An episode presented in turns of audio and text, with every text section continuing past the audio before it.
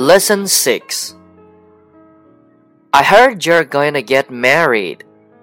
Have you bought an apartment? We're going to rent one. House prices are rising. I think housing should be under control. It will cost more in down payment. People usually can't afford an apartment at an early age.